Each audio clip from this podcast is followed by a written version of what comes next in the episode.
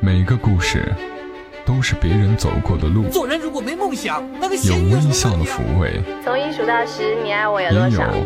泪水的滋润。默默到来，故事如你。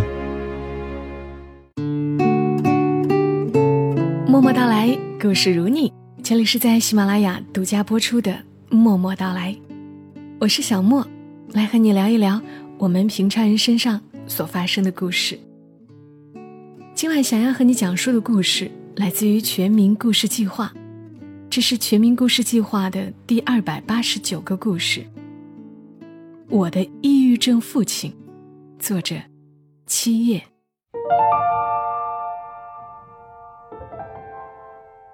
律师打电话来告诉我，静怡愿意庭外和解时，我正盯着父亲留在我这里的遗物发呆。东西不多，一本线装的《聊斋志异》，一瓶发霉的桂花酱，两盒三伏贴。三伏贴是高考完那年夏天，父亲让我转交给奶奶的，说要在三伏天里贴才有效果。我当时急着去看电影，就随手丢在抽屉里。等想起时，三伏天早已过去。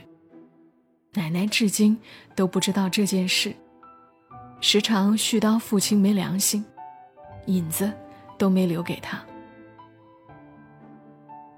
聊斋志异》是我从父亲的书柜里偷拿的，他可能知道，也可能不知道。反正从来没有追问过我这本书的下落。桂花酱是父亲的女人静怡托他烧给我的。我偷偷蘸面包吃过几次，怕被母亲发现，一直锁在床头柜的最深处。找来找去，也就只有这几样东西了。就像我和父亲之间的回忆。少得可怜。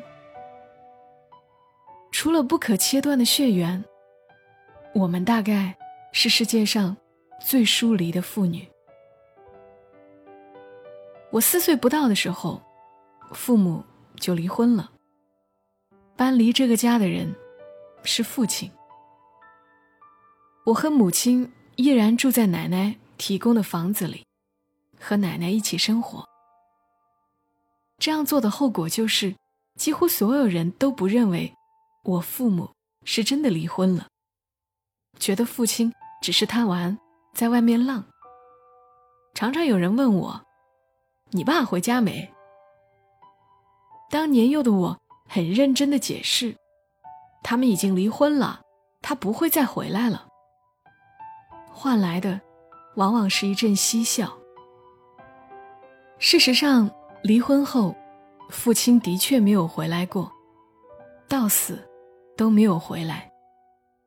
这个家里常年只有奶奶和母亲的吵闹，以及我偶尔的欢笑和啼哭。奶奶是个远近闻名的厉害女人，能干又泼辣。爷爷去世早，奶奶一个人将父亲拉扯大，各种辛苦。自是不必说。邻居们同情这对孤儿寡母的同时，也对奶奶的蛮不讲理颇有微词。邻居家的樱桃树伸到我家的院子，奶奶将伸出来的树枝上的果实尽数摘光，邻居气不过，指责几句，奶奶叉着腰把对方祖宗十八代问候了个遍。他的声音又尖又亮，骂人的词汇一上午都不重复。最后，邻居只得端着一盆樱桃过来赔不是。这样性格的奶奶养出的父亲，却是一副弱弱的文人模样。奶奶与人发生纠纷时，他就在一边红着脸反复劝道：“不要吵，不要吵。”没有人听他的，他的声音渐渐弱成蚊蝇，直至耷拉着双臂，一言不发。奶奶回家就骂：“我怎么生了你这么个怂包？”父亲写的一手好字，还读过不少书。一到年关，就有人来求对联。有个小学校长曾经邀请他去当语文老师，他很高兴。结果奶奶直接将人家轰了出去。他逼着父亲接了爷爷的铁饭碗，成为机械厂的职工，吃国家饭。厂里的女工喊父亲秀才，都喜欢开他玩笑，逗得他耳根发红，说不出话来。也有胆子大的女工请父亲喝汽水。所有人都以为强势的奶奶。一定会找个温顺柔弱的儿媳妇儿。没想到，他做主，让父亲娶了比他还强势的母亲。父亲拼命反抗过，以失败告终。他理想的妻子是林黛玉那样的，母亲连边也沾不上。母亲皮肤糙黑，大方脸，嘴唇很厚，乍一看。跟骆驼祥子里的虎妞一样。母亲的嗓门也很大，站在厨房喊父亲吃饭，邻居们听得一清二楚。结婚后，父亲更加沉默寡言，努力成为这个家里的隐形人。但是，婆媳发生大战时，总会拉他出来评理。母亲虽然是奶奶做主娶进门的。他们关系却不好，三天两头吵。父亲是夹在两只母老虎中间的小兽，而我，则是另一只小兽。同为小兽，父亲对我并没有惺惺相惜之情。我的出生，让他更加想要逃离这个牢笼。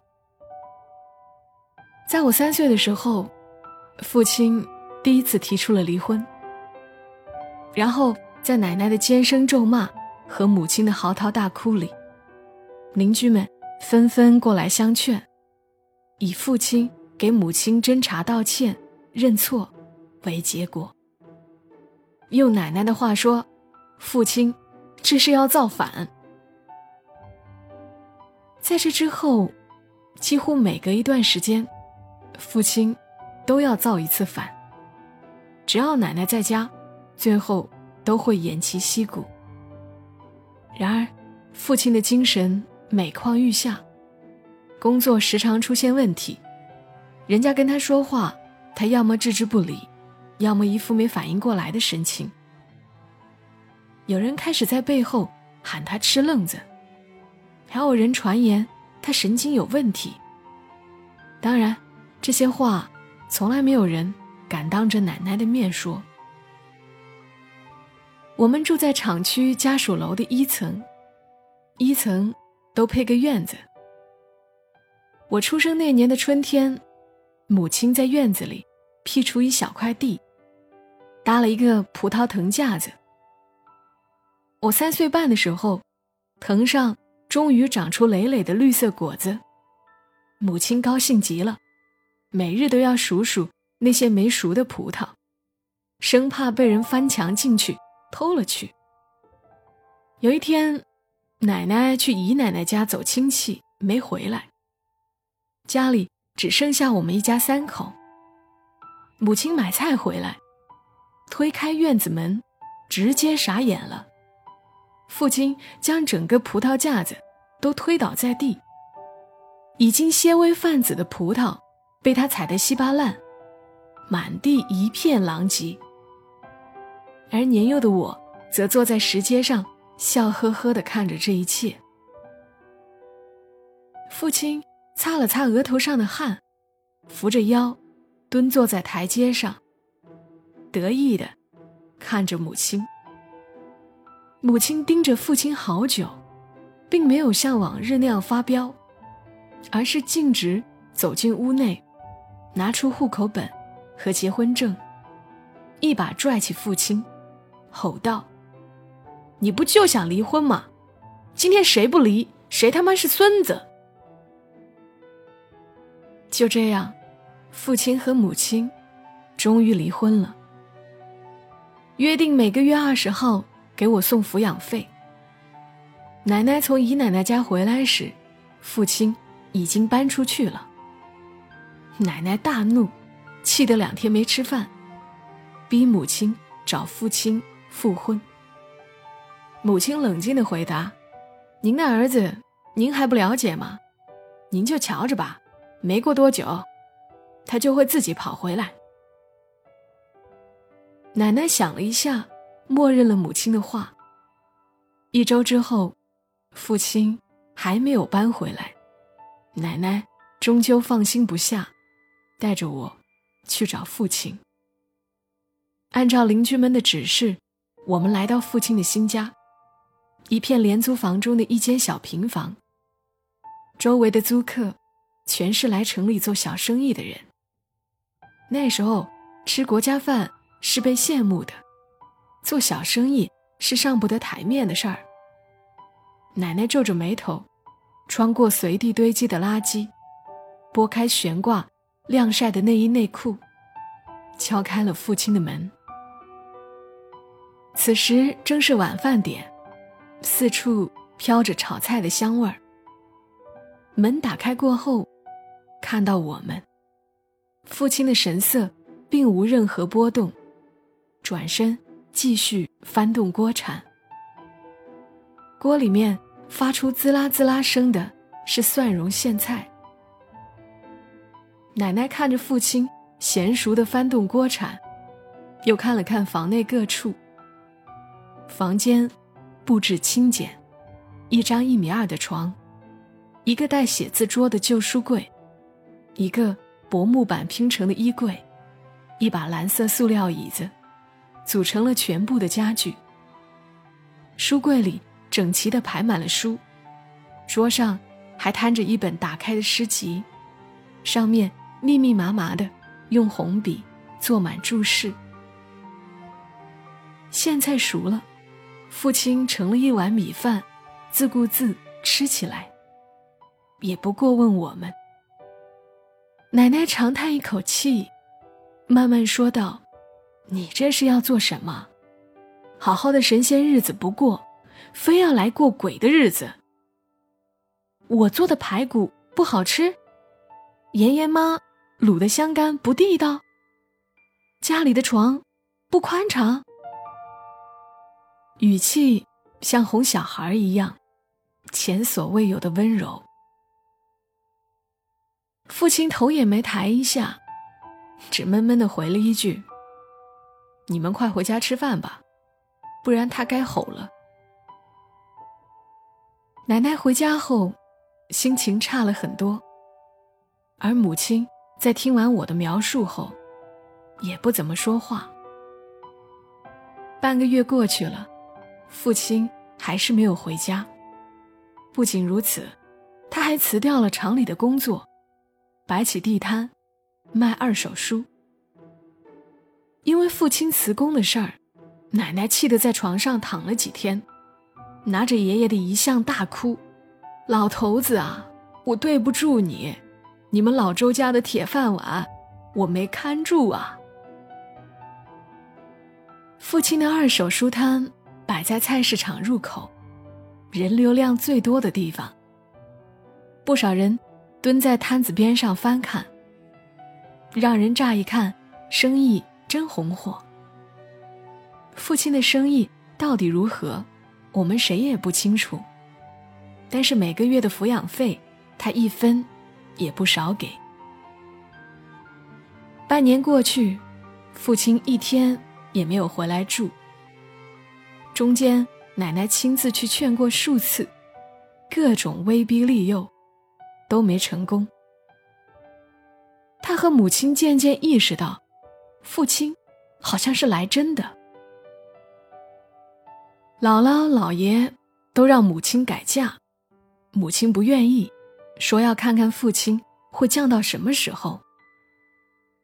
有时候，母亲会让我提着一袋卤好的香干送给父亲，还要我骗他说是奶奶让送的。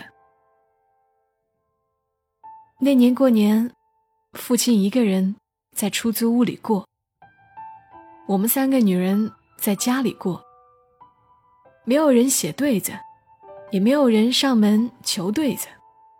父亲在菜市场卖对联和年画，母亲赌气，故意当着他的面买了别家的对子。父亲没回来过年，但是给我包了一个小红包。我买了好多零嘴和玩具，觉得父亲真好。母亲还没有等到父亲回头，他的身边就出现了另一个女人。静怡，跟父亲在一起时，他已经离婚一年多了。所以，虽然母亲跟我说他是破坏别人家庭的狐狸精，但我觉得不是。我会这样认为。也可能是因为静怡生得实在讨人喜欢，让我讨厌不起来。静怡老家在云南文山下面的一个小县城，她是跟人私奔跑到安徽这边来的。后来带她来的男人出车祸死掉了，她不知为何也没有回云南，一直留了下来。如果说母亲是火。那静怡就是水。她的皮肤又白又细，说话轻声细语，好像柳枝拂面，让人又痒又舒服。母亲管这叫骚情，鄙夷的很。静怡原本是父亲书摊的常客，别人看故事会，他则只看那些没人留意的诗集。那些诗集。也是父亲的心头爱。谁也不知道他们是什么时候好上的。大家发现的时候，他们已经住到了一起。为此，父亲特意重租了一处干净、宽敞、带独立卫生间的房子。除了知情者，外人都以为他们是一对真正的夫妻。静怡出现后，母亲苍老了许多，脾气也更加暴躁，天天骂我是小没良心的。我知道，大没良心的是父亲。他让奶奶去父亲的住处闹，奶奶不愿意，他便让我隔三差五去找父亲，理由不外乎是试卷要签字，学校要开家长会。学习遇到问题了，可是母亲高估了父亲对我的喜爱。他并不愿意见到我。每次我出现在他们的二人世界里，他的眼神里都会有明显的嫌恶。倒是静怡，总表现出超乎寻常的热情，拿出好吃的招待我。小时候我不明白。父亲为什么不喜欢我？奶奶和母亲爱凶他，但我从来不啊。后来，我在镜子里看到自己与母亲越来越相似的面孔，一瞬间就明白了，也释然了。我不再愿意去父亲那里，母亲还是常常逼着我去。静怡经常留我吃饭。有时他会做一些我没见过的家乡菜，我就坐下来一起吃。饭桌上，父亲板着脸，一言不发，静怡不停的给我夹菜。不知道为什么，父亲越是不高兴，我心里越是得意，在他那里待的时间也越来越长。这里不像家里那样吵闹，有一种让人心定的感觉。桌子上有一个玻璃花樽，插着印记的鲜花，氤氲着好闻的香气。父亲写诗的时候，静怡就在一边看书，而我则显得格格不入。我去父亲的书柜翻书看，他总不让，说我会弄脏他的书。我有点生气，便趁他不在家时去找静怡。偷偷去倒腾那些书，书与书的夹缝里，我看到好多退稿信。高中住校，大学去了外地，除了寒暑假，我终于再也不用去父亲那里，感觉无比轻松。大一下学期，母亲打电话告诉我，父亲买了新房，他和奶奶去闹了，然后发现房产证上只写了父亲一个人的名字，便算了。电话的结尾，母亲喜滋滋地说：“你不知道吧？他们到现在都没领证呢。”大三放假回来，我发现母亲和奶奶也不怎么吵了。奶奶说：“你爸不在家，你也不在家，我们吵给谁看呢？”声音不复从前的彪悍。奶奶老了。毕业后，我忙着实习工作，很长时间都没有去父亲那里。转正之后的第一个国庆小长假，在家时间长，无聊之际，我终于想起去看看他。开门的是父亲，我一时愣住了。父亲眼眶完全凹陷下去，整个人。瘦的只剩下一副骨架，一点精气神都没有。看到我，他木木的，没有一点反应，又转身向书房走去。静怡将愣神的我拉到沙发上坐着，忧心忡忡的说道：“你爸得抑郁症，好长一段时间了，饭也吃不好，觉也睡不好。”医生开的药，他又不愿意吃，现在搞成这个样子，我都快急出病来，不晓得怎么办好。父亲居然得了抑郁症，我诧异的不知说什么好。虽然我知道这个病，但是一点也不了解。我和朋友之间还会经常开玩笑说：“我得抑郁症了，你快请我吃饭。”我赶紧拿出手机查抑郁症的资料，耳边静怡还在不断的絮叨。他写了好多诗，但是总被退稿，嚷嚷没有人懂他。我把那些退回来的诗都订在一起，他又一把火都烧了。午饭时，父亲没有出来，静怡将饭送进书房。我和静怡两个人坐在餐桌对立面，各怀心事，许久无言。因为我的到来，静怡做了一桌新鲜菜。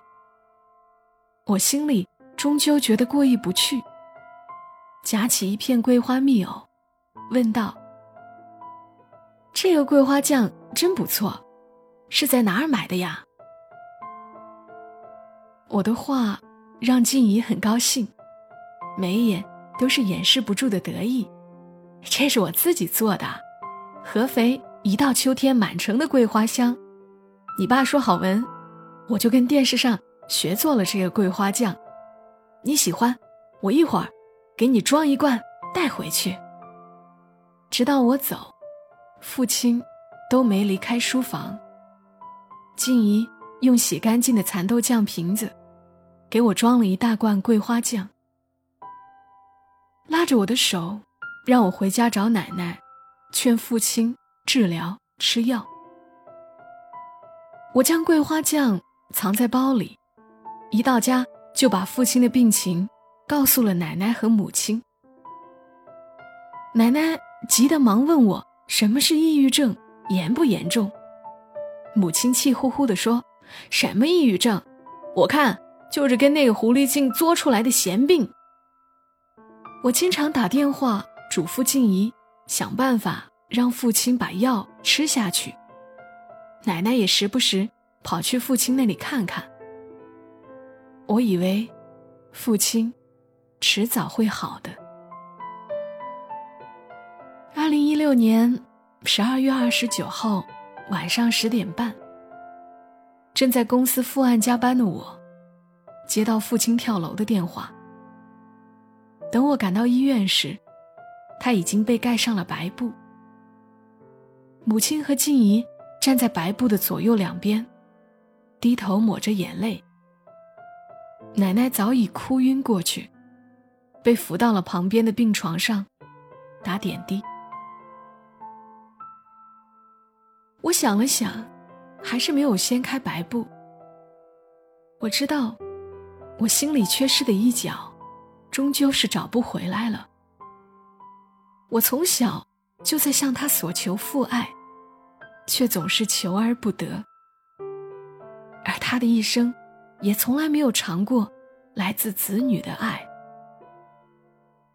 我们之间，究竟是互不相欠，还是我欠他多一点呢？父亲葬礼刚办完，奶奶就大病一场，从此卧床不起。母亲让我尽快去把父亲的遗物收回来，房子租不出去就卖掉。父亲住处的门框上贴着一圈白花。开门看到我，静怡的神情很冷淡，仿佛早已料到我的来意。我们坐在沙发上，相对无言。最后，他先开口：“这个房子是你父亲留给我的。”我说：“你们没有领证。”他脸色白了一下，激动的说道：“那又怎样？我们做了二十年的夫妻，我伺候了他二十年，还不值一套房子？”之后。静怡只要看到是我，就不开门，而我没有钥匙。最终，我们走上法庭。原本我是稳赢的，但是静怡从父亲生前的日记里找到一些要把财产留给他的话，加上他的律师能言善辩，官司反复僵持着，拖了半年之久，我决定放弃。在我看来，那个房子本来就跟我没有什么关系，里面全是父亲和静怡的气息。父亲这一辈子唯一快乐的时光，大概也只有跟静怡在一起时度过的。母亲执意不肯，闹到以死相逼的地步。他从来没有在我面前哭得那么凶过。他说。我这一辈子够委屈了，你不能再这么怂，让我输给那个女人。我发了一条信息给静怡，告诉她，我和奶奶都有继承权，她可以忽视我的身份，但是不能不考虑奶奶。我愿意把房子卖掉，然后一人一半。两天后，静怡答应庭外和解，并约我见面。在父亲的房子里，我和静怡再一次同桌吃饭。他做的都是我和父亲爱吃的菜。吃着吃着，他的泪水就下来了，怔怔地说道：“其实，他后来已经完全不说话了。我以为他讨厌人，打扰他写诗，也不敢亲近他。”父亲的书房里，还有他最后写的诗。到底是黑夜囚禁了我，还是我囚禁了黑夜？我的心里酸涩，一瞬间涌了上来。我从小就讨厌这些傻不拉几的文字。父亲说我就是个大俗人，跟母亲一样俗不可耐。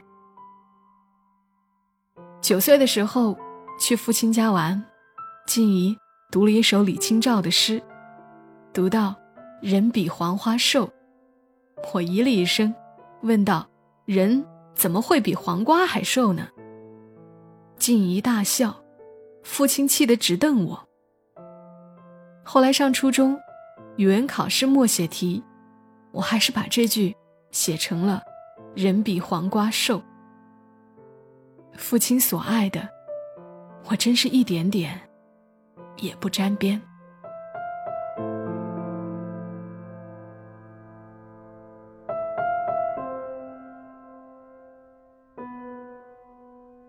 故事来自于作者七叶，这是在全民故事计划上的第二百八十九个故事。我欣赏作者七叶的文笔和他讲故事的节奏，而七叶以及他的父亲、母亲、静怡，甚至包括奶奶，都是可怜的人。不知道类似的悲哀在多少个家庭上演过。三观不合的人成了夫妻，成年人却无法选择自己喜欢的事业和婚姻。做小孩子的。心里永远缺失一块。看完这个故事，就是觉得很孤独。在全民故事计划的公众号这一篇推文的评论区，有人评论：“人生而孤独。”我深以为然，所以用这句话做今天这期节目的标题。谢谢你来听我的节目，这里是默默到来，我是小莫。更多节目信息，记得来关注小莫的公众号“默默到来 ”，ID 是“默默到来”的全拼幺二七幺二七。记得要在微信上添加好友，上面搜索公众号，搜索“默默到来”全拼幺二七幺二七就能找到。我们下期声音再会了，祝你今晚好梦。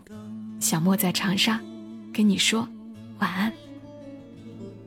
愿在剩余光线面前，留下两眼为见你一面，仍然能相拥，才不怕骤变，但怕思念。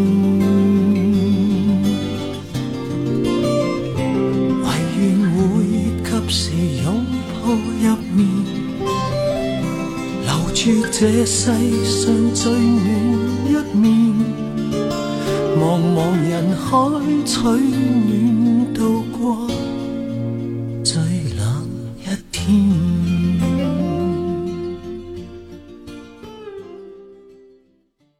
如果你喜欢这期节目，麻烦你帮忙转发到朋友圈，让更多的人听到。小莫在这儿，谢谢你。